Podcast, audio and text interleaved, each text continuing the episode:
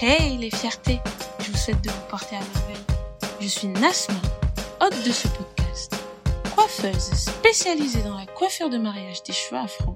Chaque semaine, j'invite une femme talentueuse à partager son parcours capillaire avec nous. Tenez-vous prête à rêver, rigoler, voire même pleurer. Ces parcours de vie capillaire vont susciter toutes vos émotions. Ma mission, vous faire porter fièrement vos coiffures et ce en toutes circonstances. Je vous souhaite une merveilleuse écoute et je vous dis à très vite. Hey les fiertés, je vous souhaite de vous porter à merveille. Moi c'est Nasma, hôte de ce podcast.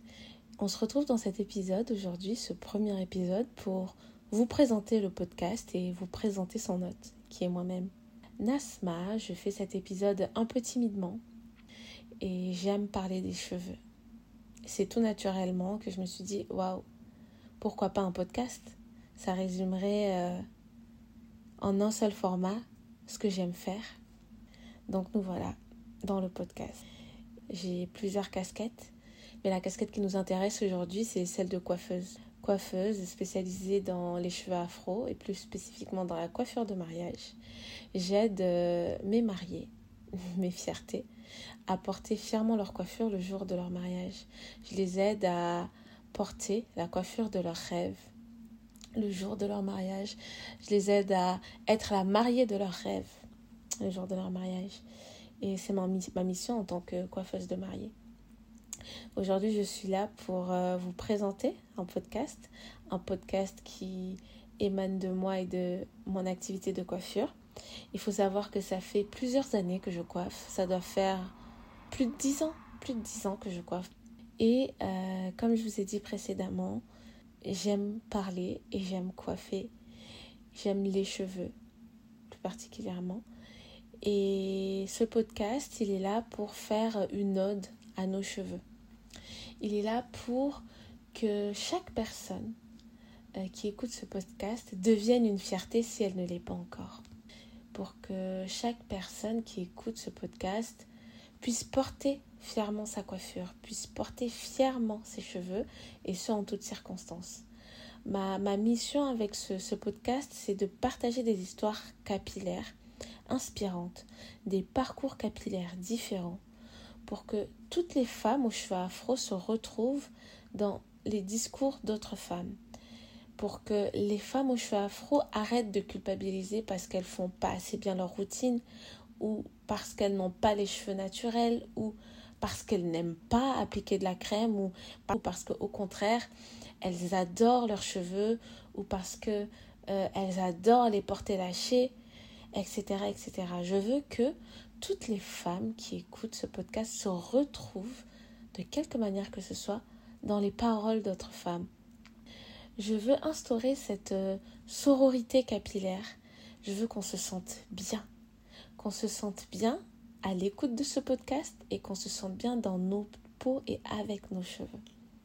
Ma, ma mission avec ce podcast, c'est avoir un impact positif dans l'appréciation capillaire des femmes aux cheveux afro. Et si par la même occasion, vous portez fièrement vos coiffures, je suis comblée. Alors, me concernant moi et mes cheveux, je vais vous raconter un petit peu euh, mon histoire avec mes cheveux avant de vous livrer euh, celle d'autres personnes. Donc moi, aujourd'hui, comment se portent mes cheveux à l'heure où je vous parle? Mes cheveux se portent bien. Ils se portent bien. Ils pourraient se porter mieux. Ils pourraient se porter moins bien, mais aujourd'hui, ils se portent bien. Ils ont l'hydratation et la nutrition dont ils ont besoin pour être lâchés, parce que je les porte lâchés. Et euh, je sais que je pourrais faire plus, que je pourrais faire mieux mais j'en ai pas la force en ce moment. Je mets mon énergie dans d'autres choses et ça reflète un petit peu euh, ce que je suis en, en, ce moment. Physiquement, je suis là pour être là, on va dire. Donc mes cheveux en ce moment, ils sont là pour être là. Mais psychologiquement, euh, j'ai le cerveau qui tourne, qui tourne, qui tourne et qui mouline. Et donc, euh, j'ai pas beaucoup de place pour euh, des coiffures de dingue sophistiquées ou des cheveux euh, en superbe éclat. Pas en ce moment en tout cas. Je vous le dis sincèrement parce que c'est l'état dans lequel je suis aujourd'hui. Euh, mon parcours capillaire, il est ou il a été simple ou pas. Je ne sais pas comment, je ne sais pas. Mais en tout cas, moi, j'ai les cheveux naturels. J'ai toujours presque été naturelle. Je viens d'une famille où euh, on reste naturel jusqu'au mariage. Et du coup, je porte mes cheveux naturels depuis ma naissance. Comment est-ce que j'ai fait? Comment est-ce que j'ai fait? Quand j'étais jeune, bah, c'est ma maman qui me coiffait ma maman qui me coiffait et qui veillait à ce que je ne porte pas de coiffure trop serrée ou de tresses trop fines. Euh, quand j'étais petite, j'ai dû porter des rajouts peut-être une à deux fois. Une à deux fois, voire trois fois maximum jusqu'à mes 14 ans. Je portais pas souvent des rajouts. Et donc ma mère avait vraiment euh, son mot à dire sur ma coiffure. Et son but c'était vraiment de préserver la nature de mes cheveux le plus longtemps possible. Et aujourd'hui, je l'en remercie. Arrivé euh, à l'adolescence, j'en avais marre d'être coiffée par ma mère parce que je ne trouvais pas ces coiffures assez euh, sophistiquées, on va dire. Et je voulais faire comme les copines, soit avoir les cheveux défrisés, soit porter des mèches, euh, porter des tissages, mais je ne pouvais pas. J'en avais l'interdiction. Donc ce que je faisais, et c'est à partir de ce moment-là, je pense où mes talents de, coiffure euh, se sont développés, ou en tout cas ma créativité quand je voulais euh, porter des tissages, par exemple, et que j'en avais pas le droit, j'ajoutais des mèches sur le bas de mes cheveux en piqué lâché. Je ne sais pas si vous vous souvenez des, des piquets lâchés, j'espère que vous vous souvenez des piquets lâchés. Si vous ne savez pas ce que c'est, c'est que, oh, vous êtes superbement jeune. Les piquets lâchés, c'est un type euh, de tresse qu'on faisait avec des rajouts, de telle sorte à avoir euh, une coiffure de type tissage mais avec des tresses. Et donc moi je faisais des piquets lâchés sur le bas de mes cheveux et le haut de mes cheveux je le lissais pour que ça fasse bah, cet effet tissage quoi. Et en plus, comme ma mère ne voulait pas que je porte de rajout, je n'avais pas de budget pour acheter les mèches adaptées. Donc j'achetais des mèches à... Maintenant c'est les mèches à 1,50€, 100% canicalone. Mais à l'époque, euh, je sais plus combien ça coûtait. Ça coûtait 1 euro, je crois, le paquet, quelque chose comme ça. Et je sais même pas si ça coûte toujours 1,50€ de nos jours. En tout cas, à l'époque, ça coûtait 1 euro. Et ce que je faisais, je les lissais. Et ensuite, je faisais mes piquets lâchés et je lissais mes cheveux du dessus pour que ça passe ni vu ni connu. Donc, quand ma mère me voyait, euh, elle voyait que j'avais mes cheveux du dessus lissés, donc ça passait. Même si je sais que qu'elle se doutait bien qu'il n'y avait pas que mes cheveux là-dedans parce que mes cheveux étaient bizarrement longs. Mais bon, euh, voilà, c'est comme ça que je m'en sortais en fabriquant des coiffures. Ah, à l'époque aussi, j'avais, je me souviens, une frange toute lisse. Et donc, je me défrisais la frange en cachette. Et euh, je faisais croire à ma mère que je lissais ma frange tous les matins. Elle était superbement lisse. Mais en fait, euh, je la lissais pas, je, la défrisais. Et j'avais une frange plaquée sur le front. Quelle horreur. En tout cas, euh, à cette époque-là, donc quand j'étais adolescente, je me débrouillais pour avoir les coiffures tendance avec les moyens du bord. C'était très rigolo maintenant que j'y pense et j'avais plein de techniques pour faire plein de coiffures sans les outils nécessaires. Ah là là. Donc comme je vous le disais, j'ai développé ma créativité capillaire à ce moment-là. Ensuite, à la fin de l'adolescence, fin du lycée, euh, à la fin du lycée, j'en avais marre de lisser mes cheveux parce que ma mère, avait pris du temps pour m'apprendre à m'occuper de mes cheveux. Euh, j'avais des cheveux qui étaient relativement longs à l'époque, mais après avec euh, mes lissages, mes franges défrisées, mes mèches, etc., mes cheveux étaient détruits. Donc arrivé au lycée en première, il me semble j'ai décidé d'arrêter de lisser mes cheveux. Mais je me suis retrouvée perdue parce que J'étais une jeune femme du coup qui savait pas comment rester dans les tendances tout en gardant euh, mes cheveux euh, en santé. Et bah du coup je faisais comme je pouvais. Et à l'époque, euh, il me semble que c'est à cette période-là que la vague nappy a commencé à arriver en France. Je dis bien commencé. Non, c'était pas en France à cette époque-là, c'était aux États-Unis. Ça a commencé aux États-Unis. Et donc j'apprenais toute seule dans mon coin à porter mes cheveux, quoi, à porter mes cheveux au naturel. Et quand tout le monde avait les cheveux lissés, ben moi j'avais, euh, je faisais déjà à l'époque des notes pour euh, avoir des cheveux bouclés, mi, mi lissés, mi crépus, et pour que ça passe bien. Donc à l'époque, je sais pas comment les gens recevaient mes cheveux, mais moi j'étais mi honteuse, mi je veux porter tranquillement mes cheveux, mais en tout cas, j'ai essayé et j'ai encore des photos et je trouve que je me débrouillais bien. Passé euh, le lycée, arrivé à la fac, j'ai changé complètement d'environnement. Je suis passée d'un environnement où j'étais entourée de personnes comme moi qui avaient euh, à peu près les mêmes problématiques capillaires que moi, voire les mêmes cheveux que moi, et qui étaient donc en capacité de juger mes coiffures. Et donc, je me fiais vraiment au regard des autres, etc. Donc, je suis passée de ça à une population où euh, les gens connaissaient absolument pas mes cheveux, où euh, toutes les coiffures que je faisais étaient waouh, fantastique, Nasma, tu changes tout le temps de coiffure, etc., etc. Et c'est à partir de ce moment-là où je me suis rendu compte que, ouais, effectivement, mes cheveux, il y a quelque chose à faire là-dedans, ça peut être une force. Et donc, euh, quand j'ai quitté le lycée et le domicile familial, c'est là que j'ai commencé à me lâcher. Donc, ceux qui m'ont connu à ce moment-là m'ont connu avec des rajouts. J'ai commencé à faire des rajouts longs, des rajouts. J'ai fait tout type de rajouts. Et euh, je m'éclatais dans les couleurs, dans les, dans les coiffures. Je me tressais toute seule. Je me tressais toute seule. Récemment, j'ai revu une photo de moi qui date d'il y a 12 ans, quelque chose comme ça. Et j'avais une superbe coiffure tressée. Vous savez, les coiffures en oignon super longues, une couleur super belle. Et j'ai regardé ça et je me suis dit, waouh, j'avais le temps de me faire ça toute seule.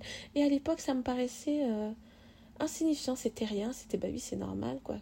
Qui, va me coiffer si ce n'est pas moi? La force de la jeunesse. Je parle comme si j'avais 90 euh, ans, alors que ça fait à peine 12 ans, quoi.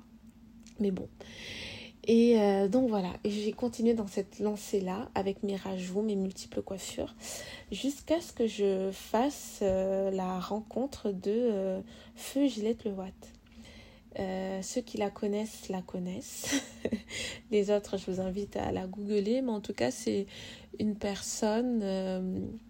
c'est pas une personne, c'est la personne qui m'a, qui a amorcé l'approche des cheveux que j'ai aujourd'hui c'est la personne qui m'a permis de voir une autre manière d'approcher, une autre manière de voir le cheveu afro.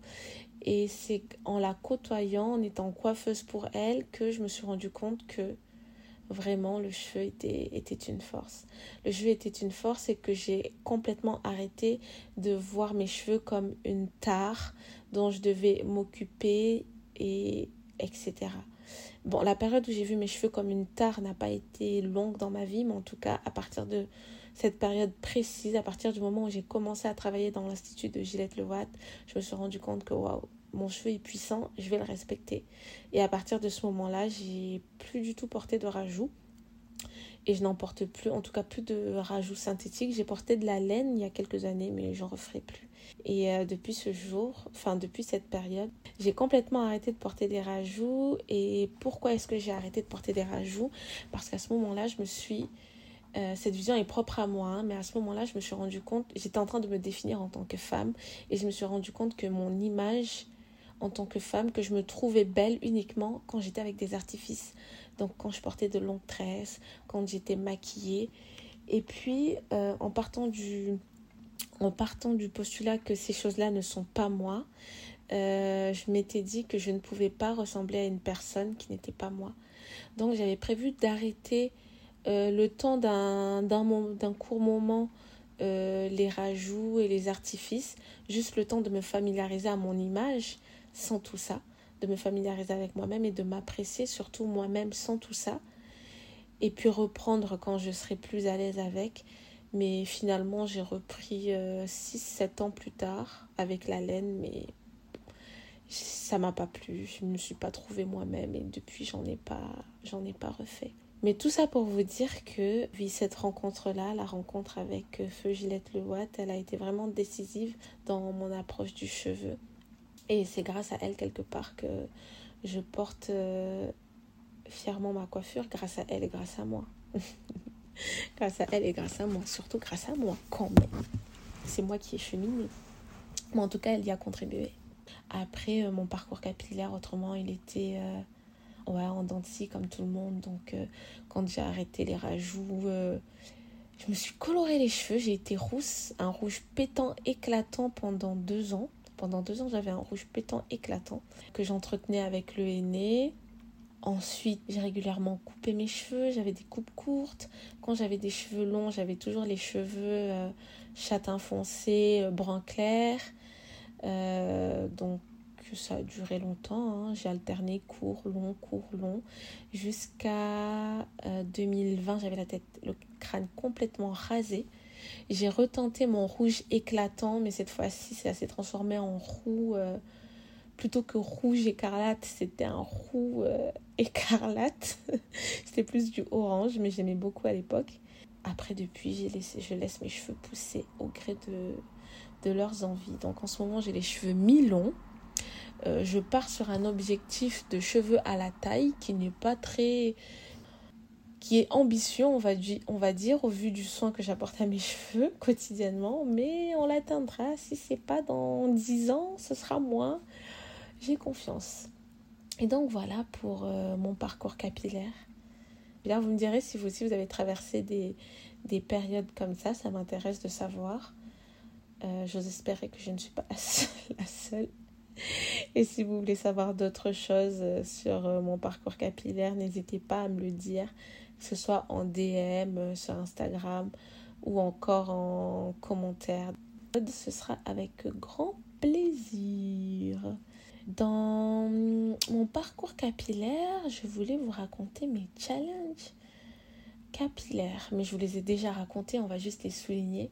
Mon premier challenge capillaire remarquable, c'était ben, à de fin d'adolescence, quand il a fallu composer entre les tendances et, euh, enfin, toute mon adolescence finalement, quand il a fallu composer avec les tendances et euh, mes cheveux naturels. C'était pas facile parce que il y avait pas vraiment il y avait pas de modèle. Zéro modèle euh, à la télé à l'époque, c'était l'époque des skyblogs aussi. Zéro modèle à la télé ou sur les skyblogs. Les gens qui avaient des skyblogs qui perçaient, c'était des gens qui avaient des tissages, etc. Absolument pas moi. À la télé, euh, le peu de femmes noires qu'on voyait françaises, noires françaises, elles avaient des tissages. Les femmes noires américaines, elles avaient des tresses ou des tissages aussi. C'était très rare de voir des femmes noires euh, porter leurs cheveux. Euh, les femmes noires africaines. Euh, à la fin de mon adolescence, on a commencé à les voir parce qu'il y a eu Facebook, c'était l'apogée de Facebook. Là, on a commencé à les voir, mais pareil, elles portaient des mèches. Elles portaient pas vraiment leurs cheveux. Quand elles portaient leurs cheveux, elles avaient de magnifiques cheveux défrisés, mais pas des cheveux naturels. Donc, euh, mon plus gros, ouais, mon plus gros challenge capillaire, c'était ça, je pense. C'était vraiment ça. Et ensuite, le second challenge capillaire que j'ai eu à passer, c'était euh, l'arrêt des rajouts. Ça aussi, c'était quand même un challenge. Mais euh, l'arrêt des, des rajouts, pardon, il a vraiment participé à renforcer le soin que j'apportais à mes cheveux. J'avais une routine à cette époque-là. Waouh! Mes cheveux, ils étaient tellement beaux. Tellement beaux. Donc ça a vraiment participé. Ça, c'était mon deuxième challenge. Me coiffer qu'avec mes cheveux. Euh, qu'avec mes cheveux et me trouver belle en fait. Le deuxième challenge, c'était surtout me trouver belle avec mes cheveux. Et ensuite, si je dois vous euh, dire mon troisième challenge, et il, est plus actuel lui, et j'y suis encore en ce moment, c'est euh, trouver euh, une routine adaptée à mes valeurs, mon mode de vie et mes cheveux aussi. Parce que mes cheveux, je leur ai habitué à utiliser des produits safe pour eux, c'est euh, avoir une routine avec des produits du commerce et que mes cheveux kiffent, sauf que euh, ils sont pas contents parce qu'ils sont ils sont ternes. Je sais avoir une routine complètement euh, complètement brute avec des produits bruts. et mes cheveux kiffent, ils sont très contents, rayonnants, mais ça demande plus de temps et je n'ai pas forcément tout ce temps. Donc mon challenge est là, trouver une routine minimaliste et qui plaise à mon temps et à mes cheveux. Donc en tant que coiffeuse, euh, on a aussi des challenges capillaires. Et euh, si je dois vous partager maintenant mes, réussites capillaires, allez, il y en a deux.